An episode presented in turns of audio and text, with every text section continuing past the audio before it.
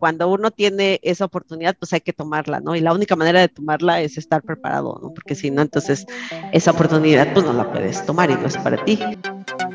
Bienvenidos a la segunda temporada de Teliapod. Soy Margie, directora general de Telia apasionada de la tecnología y el futuro. En esta temporada tendremos invitados especialistas en diversas tecnologías, desde fintech hasta de marketing digital. Estoy segura que podrás aplicar técnicas, tácticas, estrategias que aporten valor a tu negocio y sobre todo que conozcas cómo con la tecnología puedes crecer tus ventas, eficientar tus procesos, ser una empresa ágil y escalar tu negocio. Ayúdanos a llegar a más escuchas compartiendo este podcast, ya sea por WhatsApp, o por tus redes sociales. Ahora sí, te dejo con el episodio.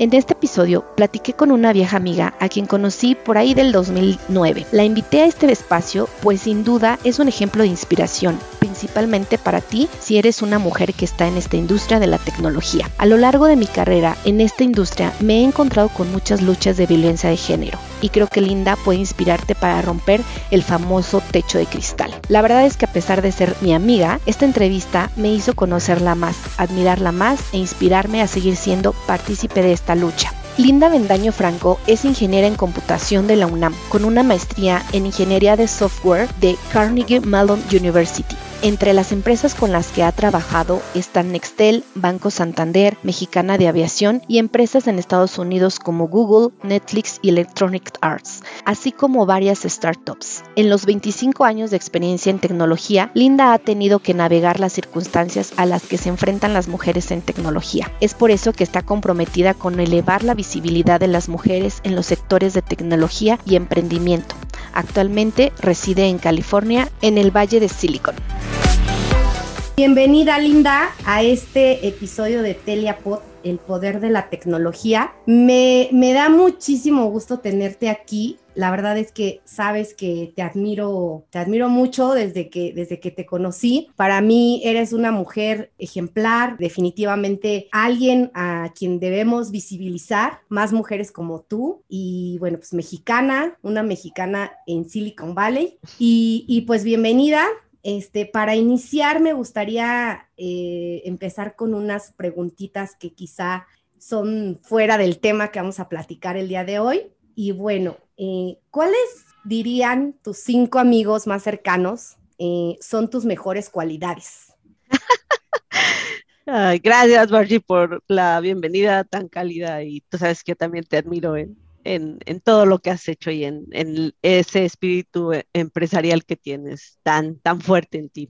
me reí porque la primera pregunta que me surgió es, ¿tengo cinco amigos?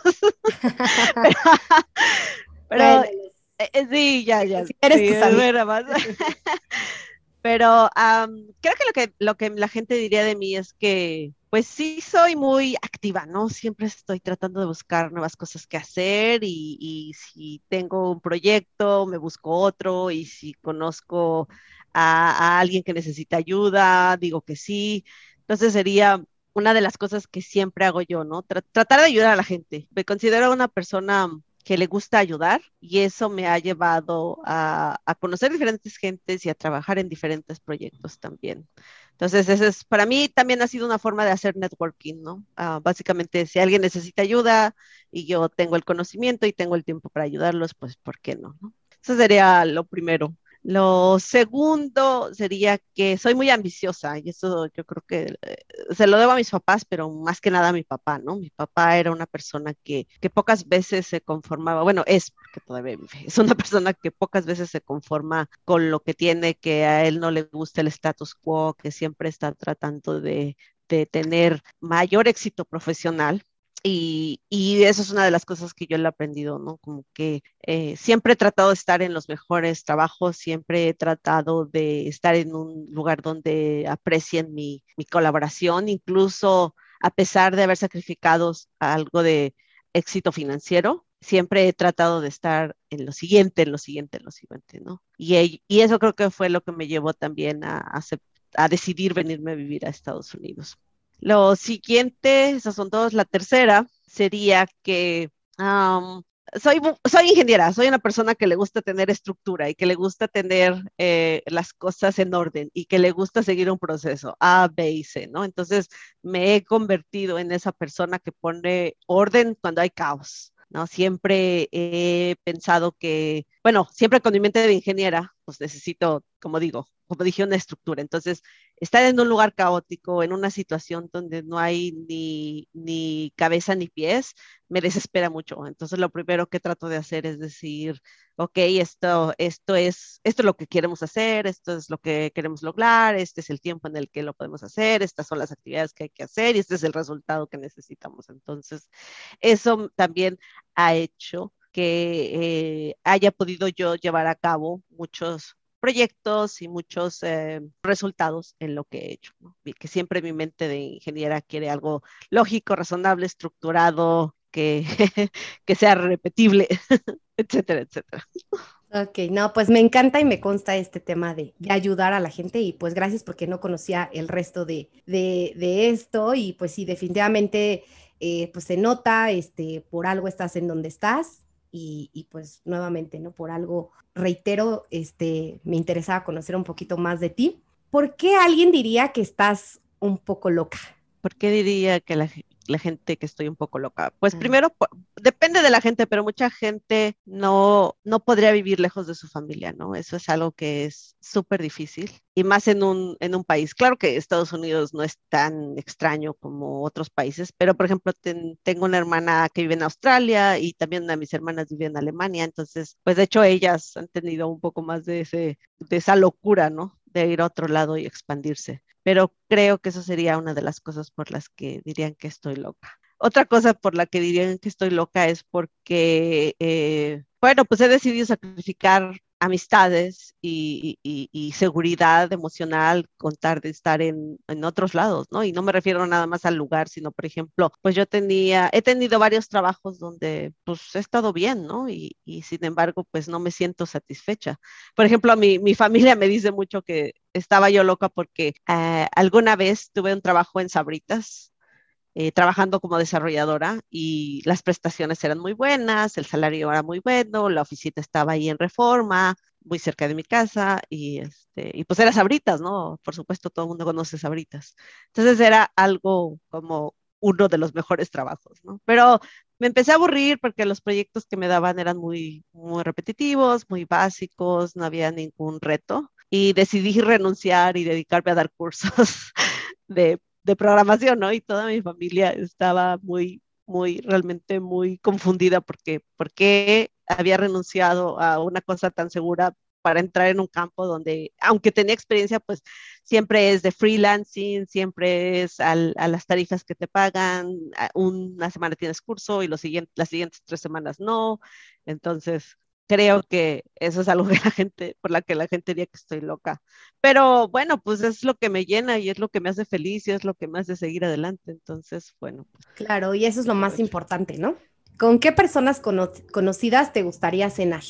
Ah, creo que una de las personas en el ámbito de, las, de la tecnología con las que me gustaría cenar es con Marisa Mayer porque no sé si conoces su historia. Ella, bueno, ella estudió en Stanford, pero de hecho ella no iba a estudiar en tecnología, solo estudió tecnología porque se dio cuenta de que los cursos que estaba tomando en Stanford eran iguales que los cursos en su universidad de su casa, que creo que ella es de Connecticut, me parece.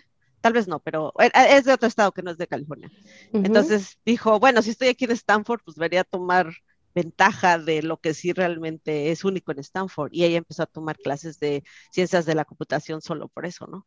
Pero eso la llevó a trabajar en Google como la empleada 50 y poquitos y luego volverse este, vicepresidente y luego hasta volverse directora de, de Search, ¿no? Que es el, el, el dice? el departamento más grande dentro de Google y el que más ganancias da, obviamente. Entonces yo creo que conocer un poco su historia de, de, pensar que ella no viene de tecnología y cómo llegando, llegó a final de cuentas a ser una gran personalidad en tecnología, cómo, cómo fue su viaje para ella, ¿no?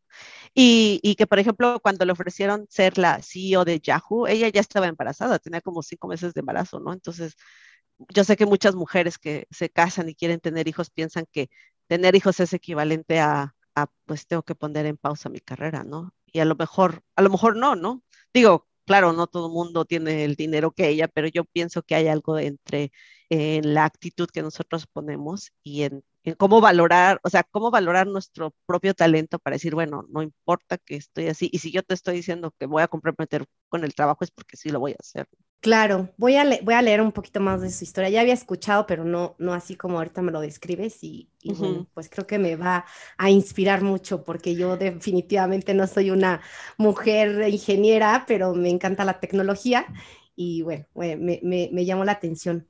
Oye, pues ahora sí, cuéntame cuéntanos cómo iniciaste en este mundo de la tecnología, cómo de, tú desde, desde niña este, soñabas con ser ingeniera o quizá esto ya fue eh, un camino, ¿no? Este, cuéntanos un poquito cómo es que llegas al mundo de la, de la tecnología, por qué decides estudiar eh, esta carrera que pues a mí ya no me gusta decirlo tanto como que es una carrera de hombres, ¿no? O sea, cada vez va, cada vez este, hay más mujeres eh, que en, esta, en, estas, en este mundo que a mí no me gusta decir lo que es un mundo de hombres porque creo que el mundo es de ambos, ¿no? Eh, pero definitivamente todavía hay una brecha muy grande, ¿no? En donde este, este mundo de tecnología de información, pues sí, o sea, todavía está eh, un poquito más involucrado los hombres, ¿no? y, pero digo, cada día hay más mujeres. Entonces, cuéntanos un poquito eh, cómo iniciaste en, esta, en este mundo de la tecnología y cómo decidiste estudiar, ¿no? Este, ingeniería.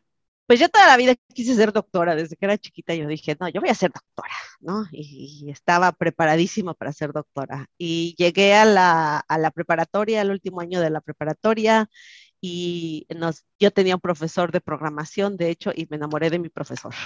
Y ya sé que eso era muy cursi, pero yo me enamoré del profesor y entonces me encantaba su materia y sacaba puro 10. Y, y como nos enseñó a programar, pues dije, eso es lo que yo quiero ser. Yo quiero ser ingeniera en, en computación porque me encanta esto.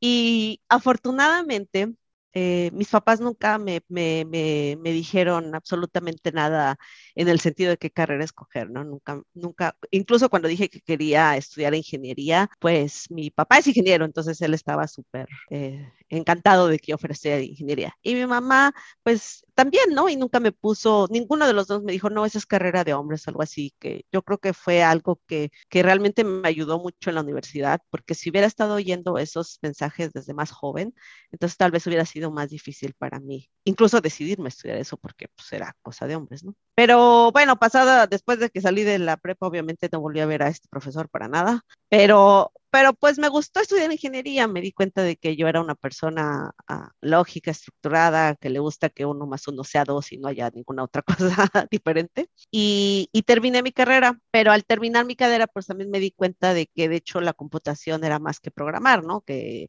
hay hardware en el que se corren las las cosas, hay bases de datos con las que se trabajan. Incluso sí tuve algunos cursos eh, muy básicos de, por ejemplo, inteligencia artificial, ¿no? Cómo es que se hace inteligencia artificial. Entonces, pues así estudié, así terminé. Eh, sí es cierto que cuando entré a la facultad, pues éramos en un grupo de 70, yo creo que éramos como 20 mujeres y 50 hombres, ¿no? Entonces, bueno, pues sí se sentía, pero no tanto como en otras ingenierías, por ejemplo, en ingeniería petrolera o en ingeniería geofísica, pues eran todavía mucho menos mujeres, ¿no? Pero la ventaja es que pues no tuve que lidiar para tener novio, ¿no? o sea, tenía uno y el siguiente semestre otro y pues no faltaba porque la oferta era muy grande, ¿no? Creo que eso puede ser una gran ventaja también de estar en una disciplina dominada por hombres. Exacto, esa no, esa ventaja no la, no la había visto así, pero se la voy a recomendar y a, mis, a mis becarias que también tengo. Tú trabajas en Google. ¿Cómo llegaste, cómo llega una mexicana del mundo de TI a Silicon Valley, a Google? ¿Cuál es el proceso? Cuéntanos cuál es el proceso, cuéntanos cuál es la receta, este, inspira a muchas mujeres para que se, se, animen a hacer lo que tú eh, estás haciendo. Bueno, creo que fue un poco, un poco suerte y un poco, uh, pues, la ambición, ¿no? La decisión de decir, bueno, sí voy, porque eh, cuando yo vine aquí, básicamente fue una empresa allá en México reclutando ingenieros para venirse a trabajar aquí a Estados Unidos. No forzosamente a Silicon Valley, pero sí aquí a Estados Unidos. Y una ventaja que tenemos y que poca gente sabe es que gracias al Tratado de Libre Comercio, sí hay algo bueno del Tratado de Libre Comercio y es que hay profesionistas de México que pueden tener visas de trabajo temporales, que se llaman TN, para ciertas profesiones. Entonces, a diferencia de otros países, como por ejemplo China o India, obtener una visa de trabajo para los mexicanos es un poco, un, poco más fácil, ¿no? Y hay más, no están, no están limitadas, uh, no tienen una limitación por país, por ejemplo, o por profesión, como otras, otras visas para otros países. Entonces esa fue la suerte, ¿no? Que yo no sabía que existían estas visas, esta compañía sí sabía que existían y estaba reclutando mexicanos. Y yo dije, sí, bueno, pues siempre he querido vivir en el extranjero. Nunca había pensado vivir en Estados Unidos. La verdad es que yo quería ir a Europa, pero dije, bueno, pues es una buena oportunidad, puedo aprender, ver cómo es la vida allá e irme. Pero en ese tiempo, en ese tiempo yo estaba casada con una persona que realmente no quería irse al extranjero, ¿no? Entonces, pero yo dije, no, yo sí quiero ir, y ella dijo que no, y de hecho al final nos fuimos los, los dos, y pues no funcionó, ¿no? Y de hecho tan no funcionó que afectó mi trabajo, y, y, termino mi matrimonio, ¿no? Entonces, pues esa es la otra cosa que también se tiene que tener un poco, ¿no? Un poquito de estar dispuestos a sacrificar algunas cosas, ¿no? Y no estoy diciendo que todo mundo tenga que sacrificar cosas, pero cuando llega ese momento, pues tener muy un poco más claras tus metas a largo plazo para que sepas si el riesgo que estás tomando o las pérdidas que tienes, porque cada vez que tomamos una decisión hay algo que no tomamos, ¿no? Entonces hay una cierta pérdida. Si esas, esas pérdidas también valen el riesgo, ¿no? Y en este caso, bueno, pues pues para mí sí, porque eso era algo que siempre había querido, incluso antes de casar. Pero bueno, sí fue difícil, fue difícil. Una vez en Estados Unidos me tocó la fortuna de que de hecho sí fui contratada para una empresa en Silicon Valley y era para Sears.com, de hecho, Sears.com. De hecho, no era así súper fancy ni nada. Pero lo que me di cuenta estando trabajando ahí es que a mí me faltaba bastante vocabulario técnico en el sentido de que sí sabía las cosas, pero no sabía cómo expresarme, ¿no? Entonces tuve que tomar clases de inglés, ya sabía inglés, pero tuve que tomar clases de inglés, clases de presentación en inglés, incluso decidí que necesitaba hacer una maestría también para poder tener mejores credenciales y competir con otros desarrolladores que también estaban aquí. Y justo, bueno, después de Sears.com conseguí un trabajo en Electronic Arts, en la empresa de videojuegos. Después de eso me hice mi maestría. La maestría fue una cosa difícil de hacer porque estaba haciéndola de medio tiempo, estaba trabajando al mismo tiempo que estaba haciendo la maestría. Entonces, por dos años, uh, casi los dos años, no tuve fines de semana para mí. Fueron muy pocos, pero valió la pena porque mientras estaba terminando la maestría, tuve la fortuna de que apliqué a un trabajo en Netflix y pasé por el proceso de entrevista y me lo dieron. Y fue, fue, eh, creo que ese fue como para mí el parteaguas, porque una vez en Netflix, pues estuve en una empresa que realmente es considerada uno de los iconos de, de Silicon Valley. Y después el salario y las prestaciones eran mucho más cerca de lo que sería el estándar de Estados Unidos que las otras empresas que yo había estado trabajando. Y además, pues la reputación de trabajar en una empresa que en ese momento era solo local, solo estaba en Estados Unidos y Canadá, pero que creció en los cuatro años que estuve ahí, pasaron, pasamos de estar en Estados Unidos, de Estados Unidos y Canadá a Latinoamérica, a Europa, a Asia, a India y llegar hasta, llegar a un, una escala global, ¿no? Entonces, ver a una empresa crecer de esa manera ha sido una experiencia realmente inigualable, ¿no? Pero otra vez, bueno, pues mi trabajo se volvió repetitivo, ya no tenía ningún, ningún reto y decidí, este, decidí terminar con esa relación. Y, bueno, pues creo que después de 15 años de trabajar decidí que me quería tomar un, descanso, ¿no? Y realmente, de hecho, me tomé seis meses en los que me dediqué a hacer uh, cosas para, para eh, organizaciones sin fines de lucro, por ejemplo, pero también estudié cosas como mercadotecnia digital y como desarrollo de diseño de producto, por ejemplo, y también eh, estudié eh, un poco más de, ingeniería del producto al mismo tiempo, ¿no? Entonces, como que me preparé para mi siguiente trabajo, sin querer, sin saberlo, me preparé para mi siguiente trabajo. Y además decidí que necesitaba un poco más de, de mm, conocimientos sobre administración de proyectos. Y de hecho, igual, lo único que sí hago, uh, lo único que hago uh, continuamente es tener mi, mi perfil de LinkedIn al, al día, ¿no? Eso es lo que sí hago. Pero y, y, precisamente fue por eso fue que una reclutadora de Google se me acercó y me preguntó qué, estaba haciendo y en qué quería trabajar y Y entonces apliqué por un trabajo y después de cuatro meses, porque es un proceso largo, me contrataron en Google como, como administradora de programas técnicos. Y pues aquí estoy. Pasé de ser desarrolladora de software a, a administración de proyectos, pero igual en la tecnología, y con una compañía completamente tecnológica. Wow, no, pues creo que el tema de suerte siempre lo he dicho. Eh, te platicaba este, minutos antes de iniciar la entrevista, ¿no? de que quizá eh, cuando tú estás preparada, ¿no? Dices, bueno, seis meses que me tomé como de descanso, pero en realidad no, no descansaste, seguiste aprendiendo, ¿no?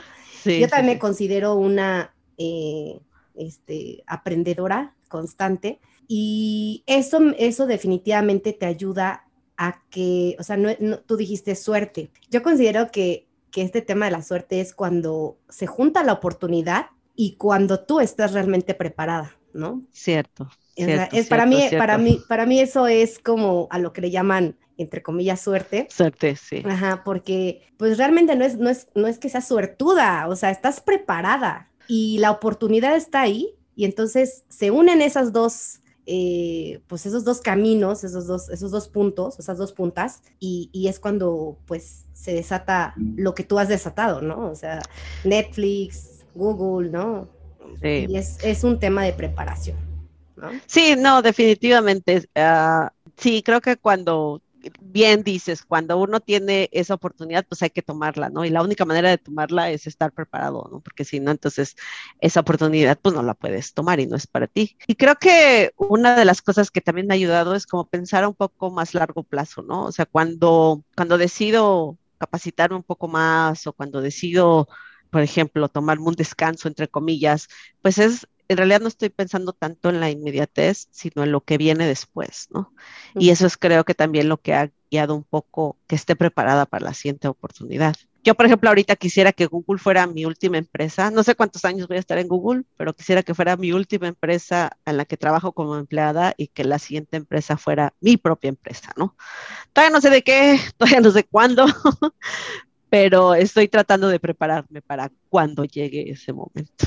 Ah, súper. Y justo te iba a preguntar eso con lo que habías comentado, que cuál era, cuál te gustaría que fuera tu próximo trabajo o tu, siguiente puesto de trabajo, eh, justo esto por lo que has comentado, ¿no? Que te gustan los retos, que, este, o sea, a mí me sorprendió que dijiste, bueno, en Netflix es una empresa que, viste cómo creció, eh, fue una experiencia súper, súper padre estar ahí, ver crecer a esta empresa eh, que, es otra, otra de las empresas que todo mundo quisiera trabajar y que decidiste por un tema de que pues no quieres estar como en tu zona de confort, eh, migrar, ¿no? Y tomar otra oportunidad, hacer otras cosas, aprender nuevas cosas, etcétera. Y bueno, pues creo que ya lo contestaste o no sé si lo contestaste. Sí, sí, sí, sí, no, sí, definitivamente. Para mí, como, bueno, para mí personalmente, mi vida se dividiría como en tres áreas, ¿no? Mi vida en familia, uh, ojalá con hijos, no lo sé, pero bueno, al menos eh, con, mis, con mis padres, con mis hermanos, con mi esposa. Luego mi, mi vida empresarial, con, como decía, mi propia empresa, ayudando a otras mujeres en tecnología y particularmente a mujeres latinas aquí en Estados Unidos, que somos una, una un grupo también que, debería tener más representación en tecnología. Y luego mi, eh, mi, mi, voluntariado, ¿no? En cosas para la comunidad, básicamente, ¿no? Donde pueda ayudar a mi comunidad a, a ser mejor. Súper, qué, qué, bonito. Y, y, justo ahorita que comentabas, eh, que bueno, para tener como estas iniciativas de impulsar a, a más mujeres en tecnología, latinas, en otros países, ¿tú a qué te enfrentaste eh, o que, a, qué mm, prejuicios te has enfrentado? ¿Cuáles eh, crees que aún siguen existiendo en, este tema de tecnología, no? Desde pequeños eh, nos han inculcado, a lo mejor en ciertas culturas más en las latinas, en que pues las mujeres rosa, los hombres el azul, las mujeres las Barbies, los hombres los carritos, ¿no? Yo definitivamente ahora que tengo hijas, si mi hija me pide un carrito, este, se lo compro, ¿no? O sea... Bueno, uno de los primeros prejuicios es que el, el, el, el, desnivel de salarios entre las mujeres es una cosa real. Y yo tengo un ejemplo real que me pasó a mí sobre esto, ¿no? En México, una vez eh, mi novio y yo aplicamos para el mismo trabajo y fuimos a la entrevista el mismo día, ¿no? Pero él pasó primero a la entrevista, le hicieron sus preguntas, le hicieron una oferta de trabajo, le dijeron, le dijeron en ese tiempo, imagínate, hace muchos, muchísimos años, dijeron, si está bien, puedes empezar el lunes, te vamos a dar un salario de 22 mil pesos al, al mes. Entonces, bueno, pues ya salió y, no dijimos que veníamos juntos y ni siquiera dijimos que nos conocíamos, ¿no? Entonces él salió, me comentó pues la oferta que le hicieron y ya, ¿no? Después me llamaron a mí, entré, me hicieron mi entrevista, me dijeron, sí, está bien, puedes empezar el lunes, te vamos a ofrecer 18 mil pesos al mes.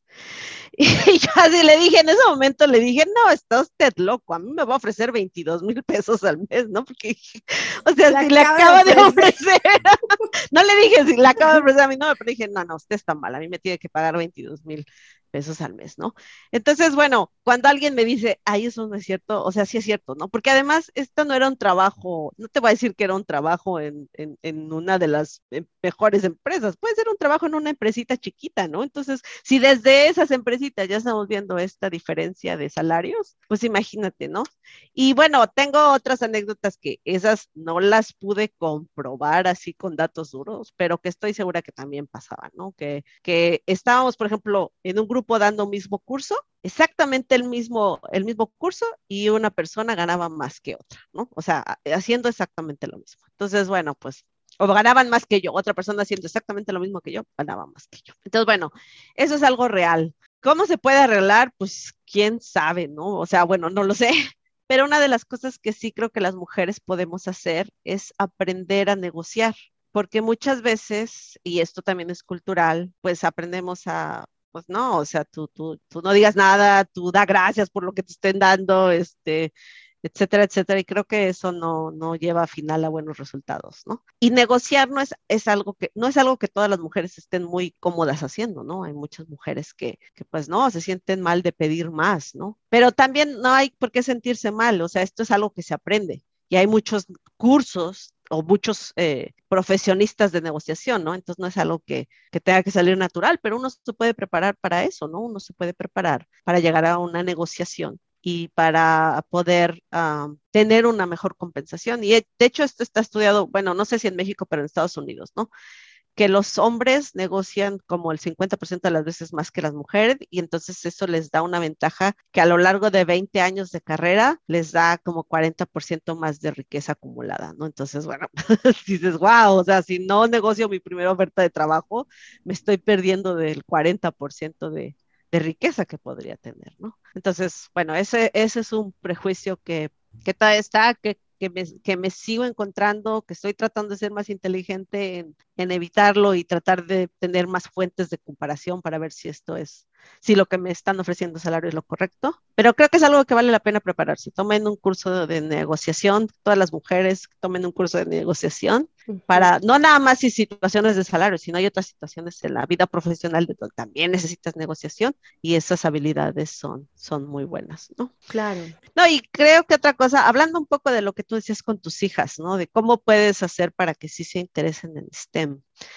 Creo que una de las cosas que como mujeres siempre oímos, o bueno, más bien, que como mujeres no vemos, son otras mujeres haciendo tecnología, ¿no? o haciendo otro tipo de, de, de, de, profesiones, ¿no? Por ejemplo, alguna vez leí a, a una autora que decía que estaba dando una plática precisamente sobre cómo inspirar a mujeres STEM y un hombre se le acercó y dijo, oye, pues yo tengo dos hijas y quiero que también estén en esto y cómo le hago, ¿no? Y lo primero que dijo es que él debería buscar profesionistas eh, femeninas en su entorno, por ejemplo, llevar a sus hijas con una doctora en vez de con un doctor o con una dentista en vez de un dentista hombre o este, por ejemplo, si la va, podrías inscribirlos a estos uh, cursos de, de programación, de videojuegos y si es un instructor, una instructora mujer, pues qué mejor, ¿no? Pero tratar de, de, de buscar en nuestra vida diaria ese tipo, de, ser un poquito más, um, ¿cómo se dice?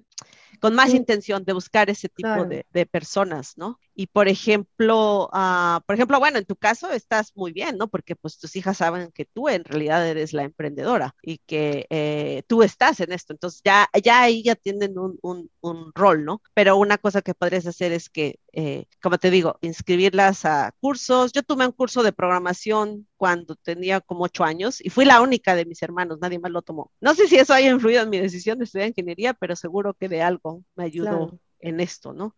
Y también, eh, pues intentar, ¿no? Buscarles uh, también roles de otras mujeres, ¿no? O sea, si tú no ves nunca mujeres astronautas, pues dices, uy, pues quién sabe, ¿no? Pero si empiezas a ver, oír de historias de otras astronautas, pues eso, eso ayuda, ¿no?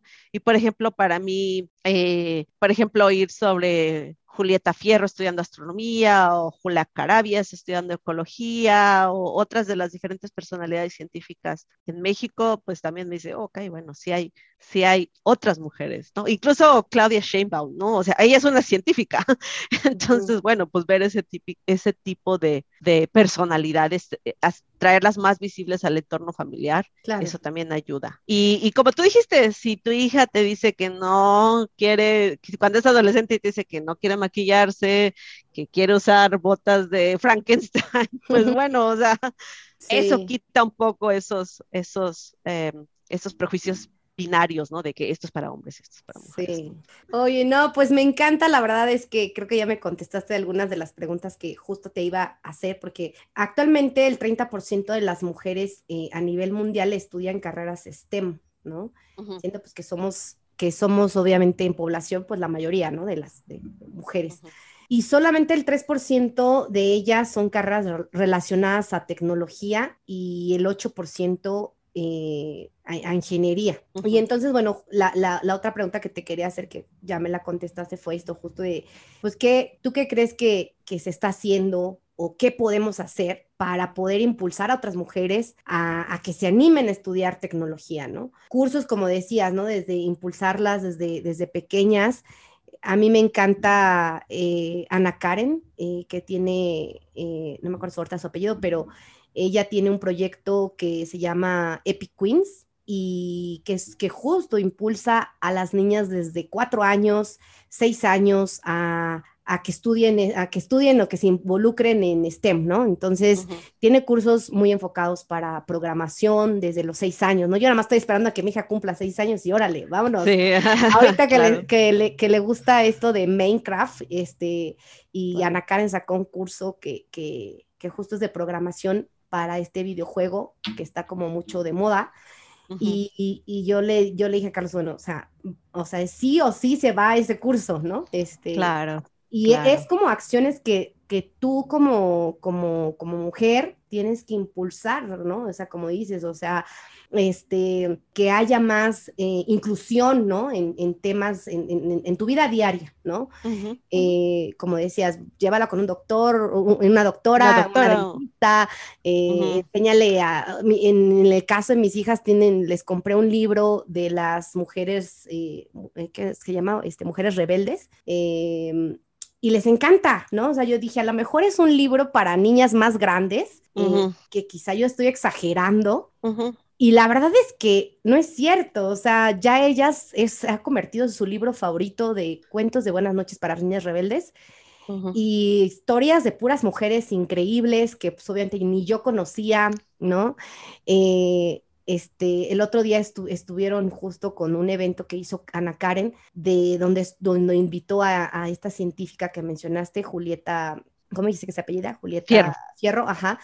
Y, y wow, o sea, un, increíble la señora, este, cómo les explicó a las niñas las, lo de las estrellas, este, con una facilidad para que ellas lo, entendieran, ¿no? Y les estaba explicando ciencia, ¿no? Entonces, exacto. Eso es lo que, o sea, como más proyectos como los de Ana Karen, ¿no? Este, desde, desde chiquitas, desde pequeñas, impulsarlas a estudiar este tipo de... Y también, ¿no? hace, falta mucho el tema del, cambio de metodologías de estudio, ¿no? claro. Latinoamérica. Claro, claro. Oye, y pasando ya a un tema como tu experiencia como líder, ¿no? Este, ¿qué significa para ti el rol de la mujer dentro de, la tecnología? Cuéntanos un poquito acerca de, del tema de liderazgo tú en tu experiencia eh, dentro de este mundo de tecnología. Espero que estés disfrutando y aprendiendo mucho sobre este tema. No olvides que TELIP es un aliado tecnológico comprometido con ser tu guía para la implementación y adopción de tecnología en tu empresa, ofreciendo herramientas y soluciones tecnológicas adecuadas y necesarias para entrar a esta nueva era digital. Nuestros servicios y soluciones se basan en cuatro pilares principales: continuidad del negocio, productividad, seguridad de la información e innovación tecnológica. Visítanos en telia-medioip.mx para que conozcas todas nuestras soluciones y servicios que te ayudarán a reinventarte, pues hoy tu empresa necesita adaptarse a los nuevos desafíos de innovación y tecnología y nosotros te queremos ayudar a resolverlos.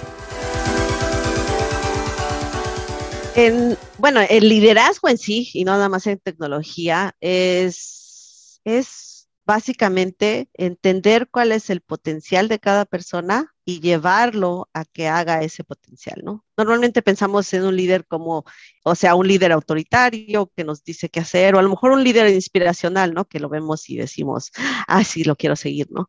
Pero en realidad, pero podría ser cualquiera de esos estilos, creo que depende de la situación, podría ser ese, pero creo que para que un líder sea verdaderamente un líder, necesita entender a las personas con las que está trabajando, saber cuáles son sus habilidades, saber cuáles son sus debilidades y trabajar con ellas para que lleguen a esa a ese otro potencial que son capaces de desarrollar, ¿no?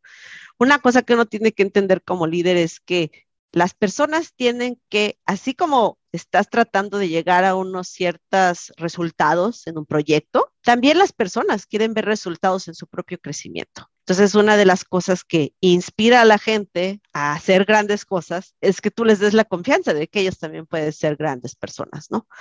Entonces, este tipo de liderazgo para mí ha sido más, um, más bueno, más útil que otros tipos de liderazgo, porque entonces la gente hace trabajo inspirada en querer ser una mejor persona y no nada más hace un trabajo porque, bueno, hay que hacerlo y alguien tiene que hacerlo, ¿no? Entonces creo que esa es una de las cosas que he tratado también de cultivar en mí misma, cómo ser mejor líder. Ahora, eh, hay que también saber cómo llegarle a la gente. ¿no? Básicamente, a nadie le gusta que le digan qué hay que hacer. absolutamente a nadie. No nada más a los niños, sino a los adultos tampoco no nos gusta que nos digan qué hacer. Entonces, es una de las cosas que he tenido que aprender como líder es a comunicarme mejor, ¿no? A entender cuáles son las, ah, las ah, cosas o prioridades que la gente tiene en mente. Y aquí en Estados Unidos hay una palabra, hay una frase que se usa mucho, decir, bueno, ¿y, y, qué, y qué gano yo si hago esto, no? Entonces tratar de, de, precisamente comunicar qué es lo que ganas tú si me ayudas en este proyecto, bueno, no si me ayudas, sino si, si participas en este proyecto, si colaboras con este equipo, si realizas esta, este tipo de, de resultados, ¿no? Eso, eso es algo que ayuda. Particularmente las mujeres tenemos un reto en tecnología porque casi todas tenemos un estilo conciliador, ¿no? de, de, bueno, este, pues a ver, no te enojes tú, tratar de evitar conflicto, tratar de que todos se sienten a la mesa.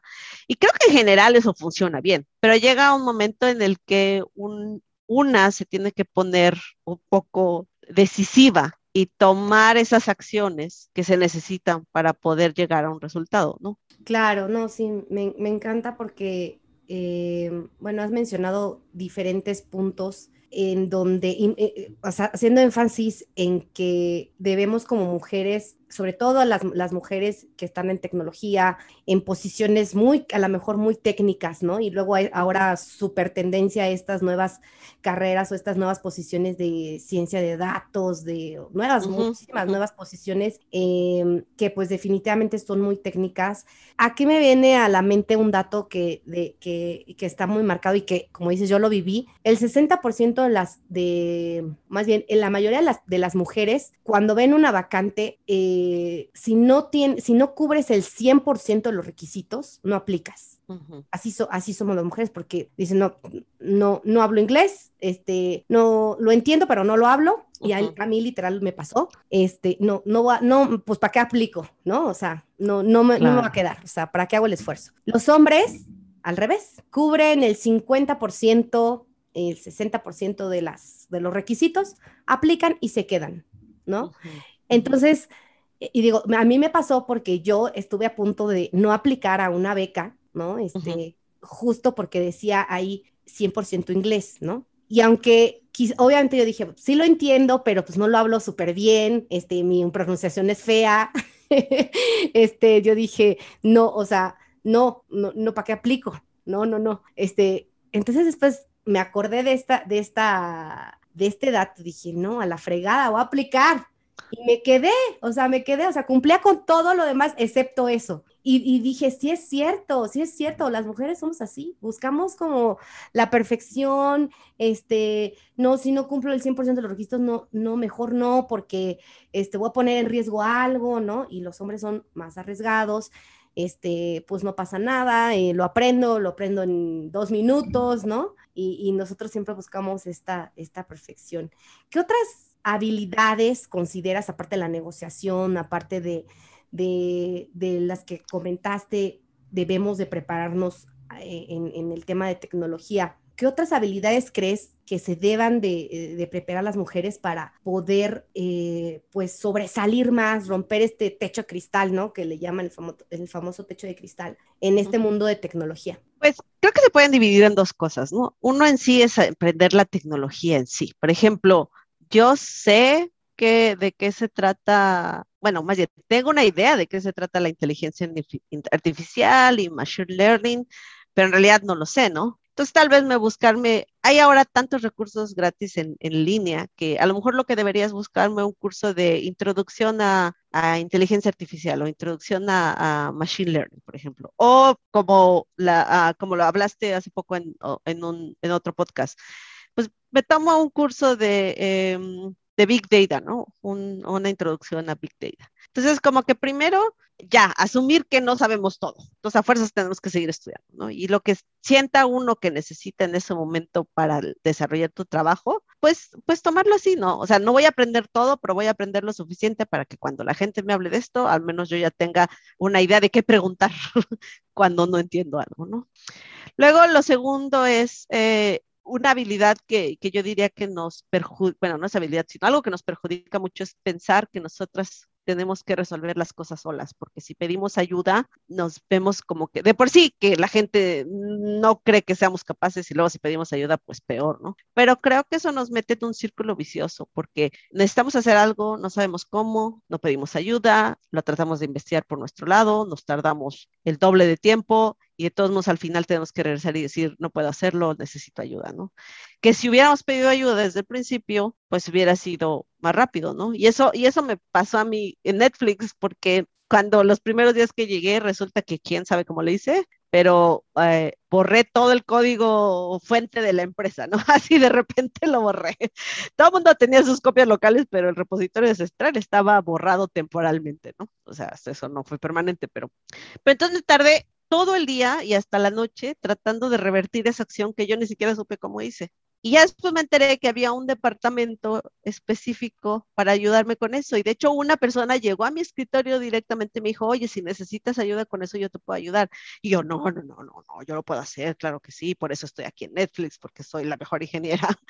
Y si hubiera dicho sí en ese momento, me hubiera ahorrado como unas seis horas de trabajo y todo se hubiera resuelto en media hora, ¿no? Entonces creo que esa es una de las historias que me dejó súper marcada de, ay, no, la próxima vez voy a decir, no, no sé cómo hacerlo, ¿quién me puede ayudar? No porque yo sea débil, sino porque así soy más productiva, porque si hay alguien o alguna documentación que me pueda ayudar, en vez de tratar de reinventar la rueda, pues mejor lo hago ya, ¿no? O, que alguien me ayude ya lo hacemos juntos en menos tiempo, ¿no? Entonces eso sería lo segundo. Y lo tercero, yo diría que sí, tomar estos cursos de negociación, de manejo de conflicto, de mejor comunicación. Yo creo que muchas, muchas veces las mujeres no estamos en, en, en puestos de más influencia porque no sabemos comunicar nuestras ideas, no porque no las tengamos, sino porque simplemente no sabemos. Hay una desventaja porque nosotras tenemos que ser un poco más efectivas en comunicar estas ideas que a veces algunos hombres, ¿no? Pero pues eso es bueno, o sea, eso, eso es una habilidad que, que se va a necesitar en el resto de nuestra carrera profesional. ¿Cómo hacer, cómo comunicarnos mejor? Puede ser desde cómo escribir mejores correos electrónicos más efectivos, cómo hacer mejores presentaciones técnicas y no técnicas, y cómo tener una presencia ejecutiva, ¿no? Básicamente la manera en que tienes que articular tus pensamientos y tus ideas para que realmente haya una comunicación efectiva. No, pues sí, definitivamente, súper consejos. Y Lina, ya para ir cerrando, ¿qué consejos nos das para entrar al mundo de Silicon Valley? bueno, ahora con el mundo globalizado, yo diría que primero el inglés, ¿no? O sea, el inglés no es una barrera. La verdad es que sí es cierto que uno se siente tímido porque dices, pues es que sí lo entiendo, pero no lo hablo, pero aquí nadie lo habla bien. Y, la cifra es que en el, en el mundo, en el mundo mundial, en el mundo hay como 400 mil personas que son eh, eh, hablantes nativos del inglés. Y hay como 4 billones de personas, 4 mil millones de personas que hablan inglés porque lo aprendieron como segunda lengua. Entonces, lo primero que quiero decir es, que los nativos, los hablantes nativos del inglés en realidad no son los dueños del, lenguaje, porque hay, habemos más hablantes de inglés no nativos que nativos, muchos más, de 400 mil a, a 400 mil millones, ¿no? O sea, eso es, eso es impresionante. Entonces, la manera en que uno habla inglés no tiene que significar que no tienes capacidad de comunicarte. Lo, lo que diría yo muy prácticamente en eso es que habla despacio para que la gente te entienda y si tú no entiendes a la gente, pide que te lo repita o que te lo diga en palabras más simples. No hay ninguna, ninguna pena en decirlo así. Lo que quiere la gente es que entiendas lo que está diciendo, entonces van a hacer lo correspondiente para que sí las entiendas. Eso es con respecto al inglés. Con respecto a los trabajos, bueno, pues yo diría que no se no, no, eh, no sean tímidos de aplicar, ¿no? O sea, de aplicar en línea un trabajo que les guste, ¿no? Creo que con la globalización y con un poco de más apertura en cuanto a las visas de trabajo internacionales, etcétera, etcétera, no, eh, ah, no, no debería haber ese tipo de restricciones. Un compañero en Netflix, de hecho, lo que hizo fue eh, contribuir al código abierto de algunas, de algunas librerías que puso Netflix disponibles como código abierto. Él hizo unas contribuciones, a la gente de Netflix le gustó y de hecho lo llamaron a entrevistar y se quedó en Netflix, ¿no? Entonces ya ni siquiera es, es cosa de que, de que, oh, no, es que tengo que estudiar en una universidad de allá para estudiar allá, ¿no? Básicamente simplemente es tener un buen portafolio de, de GitHub o, algo y, y, y, aplicar, aplicar directamente o contribuir en estos proyectos de open source para tener eh, más eh, contacto con la gente que está trabajando aquí. Y en tercer lugar, pues bueno, pues sí, a lo mejor van a estar solos unos años en lo que encuentran una pareja o tienen una familia o más parientes se van a vivir a Estados Unidos. Pero tenemos la gran ventaja de que Estados Unidos está muy cerca de México. Tengo compañeros de la India y de, y de China, por ejemplo. La, gente de la India toma 24 horas para llegar a su, a su ciudad de origen, porque además India no es un país así chiquito, ¿no? sino un país grande. Entonces, comparado con las cuatro horas que yo tengo que viajar para llegar a la Ciudad de México, bueno, pues es más barato, este, no ocupa tanto tiempo, hay menos restricciones para viajar, entonces creo que en el gran esquema del, del, de, la, de las cosas, Silicon Valley no está tan lejos de México como uno cree. Claro, no, pues sí. ¿Cómo motivarías a las niñas y a las jóvenes, sobre todo pues las estudiantes, a estudiantes que están en carreras de TI, eh, o bueno, que están más bien en proceso de elegir su, su carrera, para que puedan elegir o para impulsarlas a elegir estas carreras de, de tecnología? Ah, bueno, para las, para las niñas, lo que creo que debería pasar es que las mismas niñas hicieran sus clubs de tecnología con otras niñas. Yo tuve alguna vez una alumna que en su escuela había un club de robótica, pero ella era la única mujer y los hombres no la pelaban, ¿no? Entonces dejó de estudiar robótica por eso. Pero creo que si hubiera buscado, o sea, organizándose ella con otro grupo de amigas y vamos a aprender a, este, a utilizar, por ejemplo, como dijiste, ¿no? Vamos a tomar un curso en línea para aprender a hacer páginas web o, pedir ayuda a un maestro o a una maestra, ¿no? Bueno, ayúdeme a organizar este club para que pueda yo seguir, eh, seguir estudiando, pues creo que eso también ayuda, ¿no? Como papás, nosotros, papás o mamás, eh, deberíamos cuidar mucho en el tipo de mensajes que les damos a nuestras hijas y a nuestros hijos también, a los dos, eh, de que estas son cosas de hombres o estás segura que quieres estudiar esto o vas a tener trabajo muy, muy duro porque vas a tener que trabajar muchas, muchas noches o, este, o vas a tener que viajar o cuándo piensas tener hijos, eh, cosas así. o sea, o sea, tenemos que aceptar que la vida de las personas y particularmente de las mujeres no está definida por el momento en que te casas y tienes hijos, ¿no? sino, sino por cualquier plan profesional, de éxito profesional que tengas, ¿no? Entonces yo creo que más bien tiene que ser una conjunción entre las mismas mujeres tratarse de, las mismas chicas tratarse de buscar las avenidas para poder tener ese conocimiento y las familias apoyándolas en ese sentido, no nada más decir, sí, puedes tomar un curso, sino todos esos mensajes subconscientes que mandamos sobre los roles de género. Claro, sí, definitivamente. Y ahorita que mencionabas este tema de los, de los mensajes que damos, ¿qué consejo les das a los hombres para que se unan a este movimiento de lograr la igualdad de género? Pues creo que lo primero es dejar de negar que haya problemas, ¿no? Tengo un amigo que igual uh, me dio mucho coraje porque hace poco retuiteó un, un, un, un, artículo que había de que decía a las mujeres nos han dicho que somos malas para las computadoras, pero lean la biografía de estas tres mujeres para que vean que no, ¿no? Y él dice, no, no es cierto que nosotros decimos que las mujeres son malas en tecnología, ¿no? Y o sea, claro, nadie en mi cara me ha dicho, oye, las mujeres son malas para la tecnología. Pero hay este tipo de actitudes, ¿no? Donde me ofrecen menos salario, me ofrecen menos responsabilidad, estoy en proyectos que no tienen mucha visibilidad, por ejemplo. Entonces, evitar eso, ¿no? Bueno, aceptar que eso pasa, hacerse consciente de eso, que eso pasa. Y, y una de las cosas que los hombres podían hacer es volverse eh, un poco más, um, alzar la voz cuando vean que a una mujer la interrumpen, por ejemplo, o que no se le da la palabra, o que siempre nos invitan a las juntas y nosotros somos las que tenemos que traer el café o tomar notas o cosas así, ¿no? O sea, ese tipo de cosas. O no se dirigen a ti. O no se dirigen a ti exactamente, ¿no? Exacto, entonces mencionar el nombre de nosotros así como Linda dijo, o si escuchaste que Linda dijo, o Linda me comentó esto, entonces hacernos más visibles, ¿no? Y pues si son gerentes o, manejan personas, pues hagan el esfuerzo, ¿no? De que a todo el mundo se le pague parejo, ¿no? Eso creo que podría ser.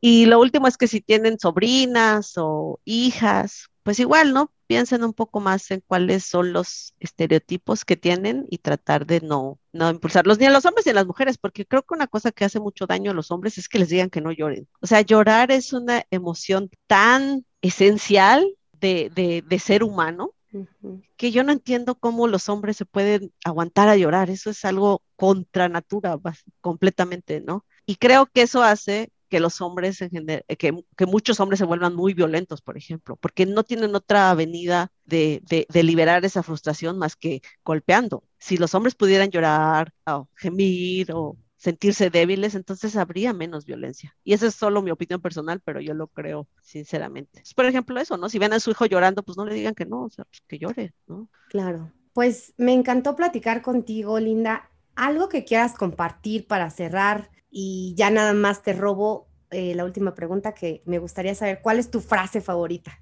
¿Mi frase favorita? Hay un tiempo para todo. Ok. Sí, así como hablábamos de las oportunidades que se tienen que tomar, bueno, hay algunas oportunidades que vienen primero, otras oportunidades que vienen después, otras unas oportunidades que está bien tomar ahora, otras oportunidades que tenemos que esperar para tomarlas. Claro, pues muchas gracias. ¿Algo que quieras compartir adicional para cerrar? No, muchas gracias, Margie, por haberme invitado a este podcast. Ah, definitivamente recomiendo hablar con Margie si tienen una pregunta sobre cómo implementar tecnología, cómo ser mejores líderes en tecnologías, cómo quitarse ese miedo a, a decir no sé nada y quiero saber, ¿no? Definitivamente Margie está, y su empresa están, están para ayudar a, a, las pequeñas empresarias mexicanas precisamente a poder subirse en esta transformación digital. Ok, pues muchísimas gracias Linda por haber estado con nosotros y pues espero poder platicar este, en persona contigo ahora que vienes a, a México. Sí, gracias y gracias por la invitación y me da mucho gusto estar con tu público. Gracias por haber escuchado este episodio de Teliapod. Ayúdanos a compartir conocimiento y a seguir impulsando la tecnología como detonador de crecimiento de las MIPIMES. Escúchanos a través de las principales plataformas y también en telia-medioip.mx. Síguenos en nuestras redes como Telia IP. Te esperamos en el próximo episodio.